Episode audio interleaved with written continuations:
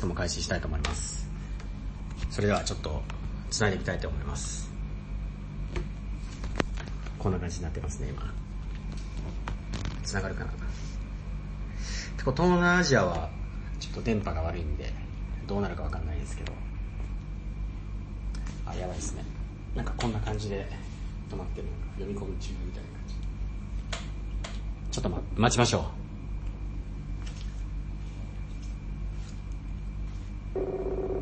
来た。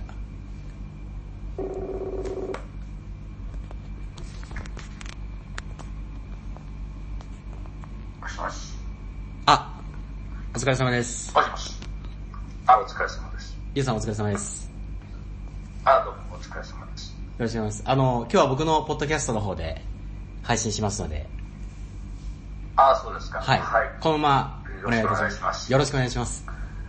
今日の逆にお願いします。今日も、えー国際電話で遠隔なんですけれども、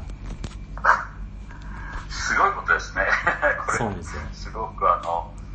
うん、うん素晴らしいと思います。はい。すごい時代です。あのーいつも、リュウさんの、はいあのー今、リュウさんもポッドキャスト配信していて、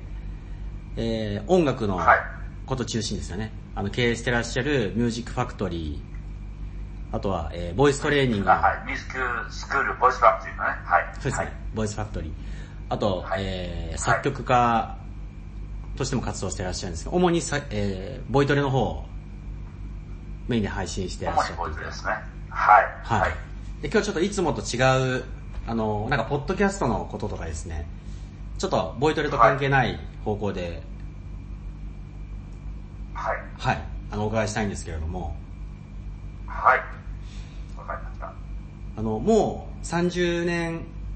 くらいしてらっしゃるじゃないですか。あの、起業されてから。はい。はい。はい。一番最初のきっかけとかって何かあったんですか？あそうですね。あの、以前は、あの、ちらっとお話したかもしれませんけど、はいあ私が、まあ、えーまあ、1974年に、あアイドルで吉田拓郎さんの全国ツアーに帯同させていただいて、1975年にアイドルというバンドで、その、浜田将軍たちと CBS レからメジャーデビューしたんですけど、いそれから、まあ、あの、それでまあ、CBS レからメジャーデビューしてアルバムを2枚出して、で、2年ぐらいで解散したんですね、そのバンドは。はいで、で、それぞれがそれぞれの、あの、道を辿っていって、あの、僕は僕で、あの、返す方は、まあ、いろんな、そのアーティストの、アーティストっていうか、その当時、あの、アイドルが全盛だったんですね。もう、1900、あ僕らはな1975年デビューしたんですけど、1980年代前後ぐらいから、あの、日本のその歌謡曲も、特に年代前後、その、皆さんよくご存知のね、桜田淳子さんから始まって、はい。まあ、サンミュージックっていうプロダクションがあるんですけど、そこのアーティストさん、ほとんど僕はね、あの、ツアーでキーボードと、あの、コーラスで、あの、参加させていただいたんですけど、はい。だから、皆さんよくご存知だと思うんですよ。桜田淳子さんから始まって、松田聖子さんだけ僕は唯一ないんですけど、松田聖子さん以外のサンミュージックの、その、アイドル、タレントさんにはもう、あの、今お話しした桜田淳子さん、渋谷哲平君から始まってね、えー、あと田川陽介君、竹本孝之君、高坂みゆきさん。で、えー、何、一番メインは、早見優っていう、ゆうちゃんっていう子が、早見優さん。はい。その、早見優ちゃんってハワイ、僕しようって言いますか、バイリンガルの子だったんですけど、あの、その時、夏色のナンシーという曲が、まあ一応ヒットしたんですけど、うんまあデビューの、もう15歳だったんですけど、僕は30前後だったと思うんですけど、彼女がデビューからもう最後の最後までツアーでずっとキーボードとコーラスで、あの、参加させていたんですけどですね。ちょっとな、もうちょっとで終わりますけど、あの、お聞きください。それで、そのツアーの中で、はい。あの、あの、なんだ、その、ぼ僕ら、あ一回のババックミュージシャンなんですけど、あの、なぜか、あの、あのコーラスでいろいろやってる中で、あプロデューサーとかいろんなその演出家とかから、ちょっと、あの、オファーいただいて、えー、ステージ上で、あの、いろいろずっと、アイドルがずっと歌うだけじゃなくて、あの、ちょっとその、っていうかぐらいの時に、その、デュエットソングですよね、その、ほとんど洋楽でした、あの、今からもっと。モス・パラダイスという曲とかですね、あと。I celebrate my love for you っていう、はい、あの、これ、これね、ルミ子さんが、なんかあの、ダンサーの、例の、いろいろあったんですけど、その人と結婚するときに流れた曲とか、あの、オール、あ、オールウェイズっていう曲とかね、まあ、うん、要するにその当時の1980年代の、あの、洋楽で男女のコーラスの曲をフィーチャーして、はい、あの、まあ、ハイミュージシャンをフィーチャーするんですけど、僕はまあ、あの、デュエットとしてのなんか起用されまして、そのコーナーがありまして、はい、まあよく歌ったんですよ。うん、それで、その時のあのメンバーのダンサーの女の子が、ある時、ツアーの中で、あの、よかったら歌をしてくださいという、そっか、今のさ、ってもう30年以上前の話ですけど、長くなりました。すいません。はい。あ、そのダンサーのツアー待ってたダンサーの人に、あの、ボイトレしてくれって、はい、その女性の方に頼まれたのがきっかけで。そうなんです、はい。そ、それまではもともとどういう方向で音楽を仕事にしたいなと思ってたんですか？あの、作曲家になりたいとか。はい。はい、作曲とかもちろんやってましたし、いろいろやったんですけど、ボイストレーニングに関しては、うんうん、その時のダンサーの子が、あの、なぜか知らないけど僕にオファーあの教えてくださいっていうところがきっかけだったんです。それがもう30年以上前ですもん。はい。その時になんかその教えたりとかしてる時に、あ、なんかちょっと自分は向いてるなとか、そういうふうに思ったんですか？で相手に変化があったりですとか、なんか手応えを感じたりとかして、あやっぱボイトレって大切だなってその時に、はい、そうですね。最初はでも、だから手応えどころか、ですか？っていうとこが最初だし、うん、逆に言ったら、ちょっとその逆設定、僕はアーティストで、あの、ミュージシャンなんだから、そんな教えるなんて何言ってんだよ、みたいなね。そんな、あの、上から目線だけじゃないんですよ、そういうとこは。もう、もう一個は、あの、なんて教えるノウハウとかメソッドも、そういうの、うん、あの、ないし、おこがましいですよっていう、いろんな思い、複雑な思いがあったんですけど、ただ、もう、トラウマっていうか、そういうふうにいただいて、オファーいただいて教えてほしいって何か僕に何か伝えることがあるんであればっていうちょっと思い直して、でそそこから始まりなんですけどそれでまたいろいろこのあのおこがましいですけど僕の知ってることよかったらお伝えしますよっていうところから始まって、うん、で僕もまたある意味で、えっと、新しい発見とか勉強も含めてね、はい、いろんなことがあってで現代現代に至るっていうことになるわけなんですけどはい。なるほどその最初のきっかけはもう自分でやりたいっていうよりも、そういう風にあの教えてくださいっていう方がいて、普通とちょっと逆ですね。普通なんかボイトレ、コーチを自分でなりたいって目指してなるもんだと思うんですけど、なんか相手から求められてっていう感じで、はい、そういう方向に。そうですね。まさにそれがもう本当にあのリアルな、本当に真実なんですけど。あの、ボイトレの話からちょっとまた次に行きたいんですけど、その音楽業界にも、もう結構長くいらっしゃるじゃないですか。で、もう昔から、まあ、浜田省吾さんと一緒にバンド組んでて、でその後浜田さんがソロデビューされて、で、吉田拓郎さんとツアー回ったり、いろんなアイドルの方と、あの、キーボードやコーラスでツアー回ったり、あの、いろんな方のボイトレをしたりとか、ずっと音楽の人生だと思うんですけれども、いろんな方見てると思うんですけど、ミュージシャン。あの、音楽で成功するために、必要なものって、特に現代で言うと、何だと思いますか？現代で言うとっていうのは、あの、未来をある意味で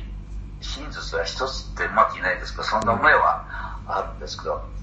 あの、なんか、昔と今とでは音楽業界とかも違うじゃないですか。なんかミュージシャンの働き方も違うと思いますし。はい。あ、もう一度すいません、もう一度お願いします。あ、あの、昔の、なんか、例えばレコードとか CD の時代と、テレビの時代と、はい、あとなんか今、インターネットとかもあって、えー、音楽の流行とかも変わっていて、えー、まあ、昔と今とではちょっと違うと思うんですけど、今はその音楽で成功をこれからしたいっていう人は、どういう、何が重要な要素になると思いますか？リュウさんは。あの、あれで、僕、僕的にはその、時代はどん。どん変わってきて、ね、あの、その時代、時代でもちろん、あの、受ける音楽も変わってきてる。のは、本当にね、よくわかるんですけど、ただ、一つ言えることは、あの、どの時代でも、あの、なんでしょうね、あの、その人の持ってる感性を、自分の、まずは自分を信じて、で、でかつ、一人だけは何もできないので、やっぱり、うん、あの、周りにいらっしゃる、その、うん、えー、選択肢も含めてね、そういう、あの、プロデューサーだったりな、いろんな方たちが、に、まずは自分の思い、思いを伝えるし、自分の生き様であったり、本当にその行動すべてをね、どんどん曲を変えてアピールする。まずそれは大事なことだと思うんですよね。うん、そういうところで、やる気プラス、本当にやっても、本当にいいものかどうかっていうのは一番大事なことなんですけど、その、でもやる気にプラスアルファ、やる気があるかないかっていうのがまず一つです。さ姿勢を伝えられるかどうかっていうのは、とっても大事なことだだと思うし、いつか誰かが自分のことをなんか、あの、見てくれるとかね、神様が自分を救ってくれるとか、あの、きれい事じゃなくて、やっぱり、あの、自分でありのままの等身大の自分の中で努力して、でも、極力自分の中の本、真実を全て、あの、これぞっていう人、本当にこの人は大切だと思う人を見極めることも大事ですね、その人脈も。でそれを見失わないで、でもう精神性、あの、ぶつかるっていう、まあ、言いますかね、その生き様も含めて、そういう、なんか時代に乗る乗らないじゃないけど、その瞬間瞬間、今の時代の若者たちのことは僕もわからないこともたくさんあるんですけど、うん、音楽性もそうだし、だが真実は一緒だと思うんですね。彼らも、なんか、成功自分たちは、なんか、自分の持ってることを、あの、とにかく精神性、アピールして、伝え、表現したい、伝えたい、そういう思いが、あの、ある人と、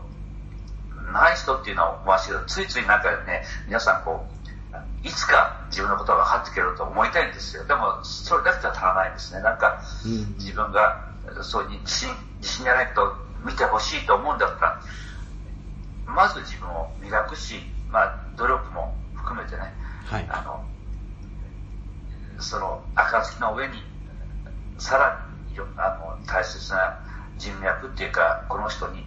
ずっとついていくっていうぐらいの思いでぶつかっていってほしいですね。うんそうすれば、うん、まあまあ、裏付きは必要ですよ。本当の本物もちゃんとやってないと誰も評価してくれませんけど。そうですね。でも、はい。なんかその前と昔、昔と今のその違いについて。思い出じゃなくて。はい、あ、すみません。はい。そうですね。あの今、あの、前と今、なんかどう変わっていってとかいう話の続きなんですけれども、今のコロナウイルスがすごく世界的に日本でもだいぶ感染者が増えていってるじゃないですか。このコロナウイルスの音楽業界とかミュージシャンの影響っていうのはどういうものがあると思いますか？まあ、もう現実的に今日本も、世界もそうだと思うんですけど、あの、もう3月、4月にかけては、まあ今4月になるところですけど、皆さんも本当に死活問題じゃないけど、音楽のそういう、なんですかね、そういう表現者としては、役者さんも含めてミュージシャンも、うん、まずライブができないですよね。ミュージシャンがライブできない。でライブハウスも経営ができない。なってますね。はい。人が集まるオフラインは経営ももう大変なことになってます、今も。そうですよね。特にそういうライブハウスから、はい、クラスターが出たみたいな話そういうね、そのニュースでも言われてるから、かなりの影響が出てますね。イベントごとはきっとそうですよね、人が集まるので。なんかレコード会社とかって、はい、あ、イベントごととかは結構、はい、あの人が集まるので自粛、自粛今されてると思うんですけど、なんかレコード会社とかそういうところとかどうなんですかね？あんまり関係ないですかね？レコードとかね、そういう配信に関してはまた、それはまた、あの、直接的なもんじゃないから、ただ、まあ、あの、音楽を聴いてる場合じゃないみたいな余裕がないみたいな感じの、これからなっていきそうな感じがすごくね、寄付しております。そして、一つね、あの、ついこの間、昨日ほっとぐらいにですね、はい、僕の同世代の方でね、はい、鈴木茂さんっていう、あの、方が、はい、あの、もともとは、元はハッピーエンドのメンバーの方なんですけど、まあ、僕の世代の3つ4つちょっと上の方ですけど、まあでもある意味同世代の、本当に、同世代。の、はい、あの、同世代の方なんですけど、はい、なんかね、ライブ、動画配信、あの、されてて、要するにお客さんをとにかく入れようと思ったんだけど、まあやっぱり、あの、主催者の一方で、はい、今のコロナウイルス対策で、うん、無観客、まあ、今のお相撲とか、あの、甲子園とか野球のオープン戦もそうなってますけど、無観客試合じゃないんですけど、あの、ライブは中止になってるんですけど、イベントが。ただ、その、ライブ、今のこの、オンラインで、うん、あの、動画配信っていうのが、これからちょっとしばらく半年とか1年ぐらい、あの、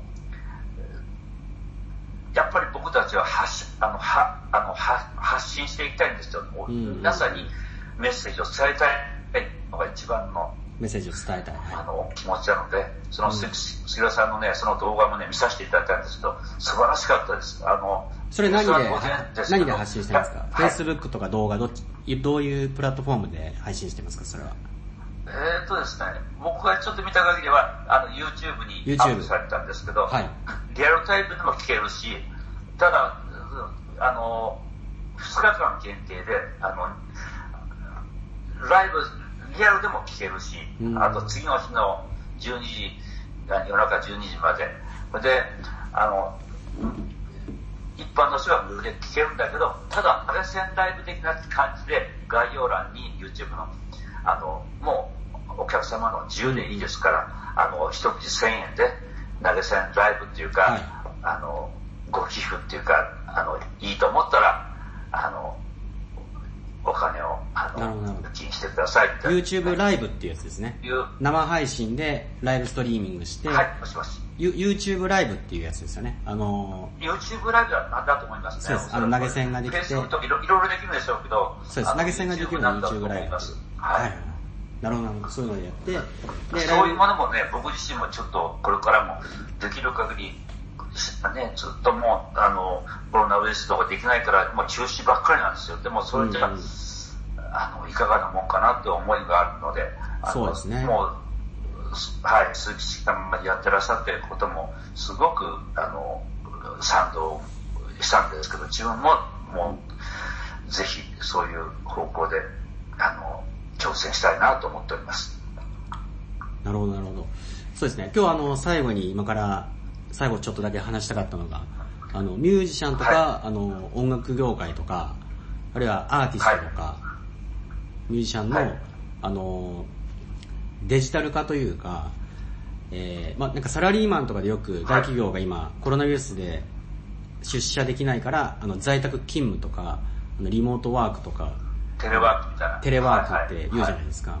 でそういうので、あの、ミュージシャンとかも、その、もちろんスタジオにも行けないし、ライブもできないけど、オフラインでは難しいけど、逆にこういうチャンスを使って、あの、時間があるので、そういうのをチャンスにして、はい、あの、マーケティングをどうやったらオンラインでやったらいいのかとか、あの、どうやって、この前初めて一緒に Zoom っていうツールを使わせていただいたんですけど、アメリカではそういうので、あの、ボイトレのとかギターのレッスンしたりとか、はい、あるいはビジネスパーソンがそういうのをなんか、オンライン上でトーク、アメリカってあの車社会なので、やっぱりオフラインでセミナーするってなると、すごい遠いところに行かなきゃいけなかったりするので、そういう Zoom っていうのを使って、あの、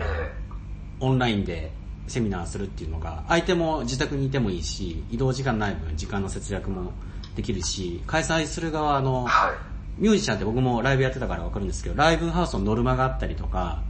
その前にリハーサル入らなきゃいけないとか、とかいろんな出ていくお金と時間がものすごくたくさん、あの、使わなきゃいけなかったんですけど、そういうのも解消されるっていうので、なんか全国ツアー回るとか、それはそれで楽しいと思うんですけど、なんか同時に、はい、なんていうんですか、あの、日本中の人と、世界中の人となんか繋がるっていうことができたりするので、なんかズームっていうのを、そう,、ね、そうですよ、これを聞いてる方一度なんか、どうやったら活用できるのかっていうのを、あの考えてもらえたらなっていう、はい、すごい役に立つので。そうですね。はい。あの、まさに今回のことがいろんな意味でのサジェスションになって、うん、まあ、今回のコロナウイルスは、ウイルスのことは、なんかのそのきっかけなんでしょうけど、うん、なんか今、世の中があの 5G も始まる矢先で、で、今回のこのコロナウイルス騒動も含めて、もっとも紐解くと、いろんな、日本、あの人類の金融 危機崩壊みたいな、もうもうそういう前兆があった中で、はい、何かしてなんか今回ね、人類がこれから、まあ、資本主義に対してもだけど、生き方をこれから本当に、ね。うん、あの、変えないといけないっていう。もう一回見直せて、か、あの、ね、あ、うん、新たななんか生き方を、なんか、あの、考えなさいっていう、そういう時期に、まさに来たのかなっていう、もう本当に友達こも、がメインがほとんどなんですけど、でも友達ってばっかりでいられなくて、まあ今はコロナね、あの対策で、もう皆さん本当に目いっぱいだと思うんですけど、これが終わった就職、いつかは就職しますとね、その時にこそ、あの、まあ今この新聞はですけど、今言っていただいたような、新しいなんかこう、あの、例えば、まあレスもそうですけど、みんながもう人類が、なんか価値観がもうちょっと、あの、なんですかね、お金お金じゃなくて、なんかみんながもうちょっと心が一つになって、あの、人を思いや思いやって、なんかできることを人類愛も含めて世界平和とかいろんなことをなんかみんながきっとね、見直す、見直しなさいよっていう、なんか、あの、神様っていうかなんか、いい機会なんでしょうね。だって、そん。な思いも僕もちょっと感じてる。矢先で、で、実、現実的にその、音楽は絶対死なないっていうか、絶対僕たちに、人類にとって、うん、あの、歌を、歌、歌とも含めて音楽っていうのは絶対これからも、どんなあの、あの、すごいオンラインとかいろんなあの 5G のすごい世界が来て AI がすごく活躍する時が来たとしても人の心はその思いとか音表現した気持ちは永遠だと思いたいのでこれからがあの逆にそれを楽しみっていうかあの、うんうん、今言われた Zoom とか Skype ですか？そういうものをボイスラップとしてもこれからこれからなんだなっていう思いがしてる、はい、今日この頃でございます。はい。いや、本当にそうですね。なんかズームでそういう、あの、ビジネスパーソンとかっていうと、昔はやっぱり近くに、あの、住んでないといけないとか、はい、会わなきゃいけないっていうのがあったと思うんですけど、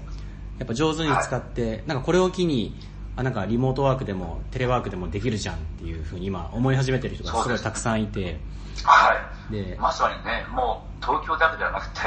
僕は地元広島なんですけど、広島の方とか、ね、もうね、沖縄の方とも、うん、あの、親友もいるんですけど、いろんな、あの、場所を本当に超えて、なんか繋がって、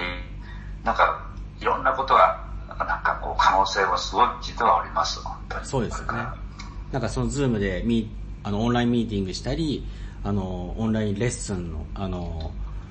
ギターの、はい、あの、なんていうんですかね、ボイトレとかそういうのをオンラインでしたりとか、でさっきおっしゃってた、あの、ね、YouTube ライブとか、えー、Facebook ライブとか、Instagram ライブとかもありますし、その生ライブストリーミングでやって、で、その後で動画をコンテンツとして残して、えー、普通に YouTube でまた検索した時に、えー、見てもらうっていうこともできたりしますし、で、ね、もう一つあの、えっと、リュウテスさんが1月から新しくあの、ポッドキャストを、今もう2ヶ月、3ヶ月くらいしてらっしゃると思うんですけど、ね、で、結構日本では、そうですよね。で、結構日本では、まだ珍しい方であ、結構新しいというか、あの、テキスト、ブログとか、動画、YouTube とかいっぱい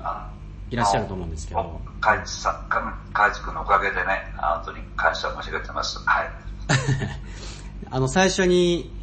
あの、やっぱり始める前って、あの、なんかやり方わからないし、何話したらいいかわからないとおっしゃってたと思うんですけど、でも結構やり始めたら、あの、普通に毎日、あの、5分、10分。まあ、はい、まあ、ありのままですけどね。うん。まあ、なんか、3ヶ月話していって、なんかその気づいたこととか、逆にあのアウトプットとか、なんか一生懸命話そうと思うと考えるじゃないですか。なんかやってみて、なんか変わったこととかありますか？変わったことっていうのは、まあ、まだね、そんなにものすごく、ものすごい反響が来て、あの、うん、YouTuber みたいな、なんかすごくね、登録者がなんとかってそんなことはないんですけど、でもまあ、あの、自分の今までの生き様も含めて、あどういうことを、まあ、僕は何が発信できるかも含めてですけどね、まあ、ボイトレだけに限らず、まあ、今までのエピソードも含めて、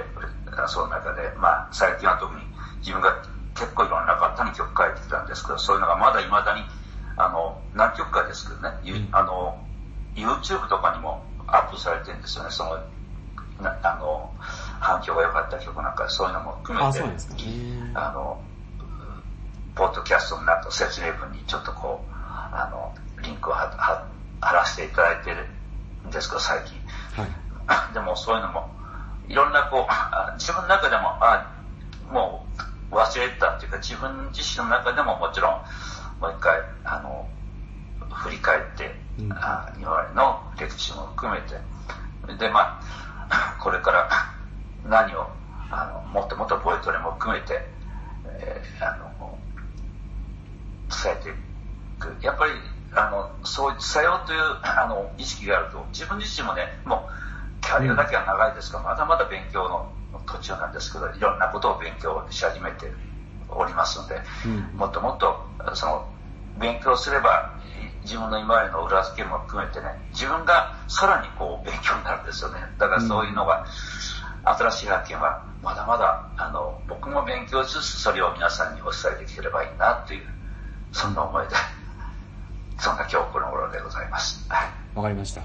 あの、竜哲さんのポッドキャストの名前は、竜哲氏の部屋っていう、えー、今、 Spotify でも聞けますので、ではい。で、やっぱりあの、ブログとか、ノートとかブログとかやってらっしゃいますけど、Facebook、Twitter も。はい。で、あの、はい、YouTube とかブログだとやっぱり、スマホとか iPhone とかデバイスを手に持って、えー、画面見なきゃいけないので、やっぱ電車の中とか車の中歩きながらだと危ないと思うんで、ポッドキャストだったらもう音だけ聞きながらってことも可能ですので、ずっとやっぱりラジオやってらっしゃって、喋、ね、りももともと、あの、はいまあ、ラジオずっとやってたので上手なんですけれども、すごい聞きやすい、ポッドキャストだと思うので。とんでもないです。はい、ぜひ聞いていただければと思います。ということで、えー、はい、今日は、下北沢のボイスファクトリーの代表の劉哲さんにお話をお伺いしました。今日はどうもありがとうございます。あ、こちらこそ、ありがとうございます。じゃあまた今後ともよろしくお願いします。はい。よろしくお願いいたします。それではまたお耳にかかりましょう。はい、さよなら。それでは、はい、失礼します。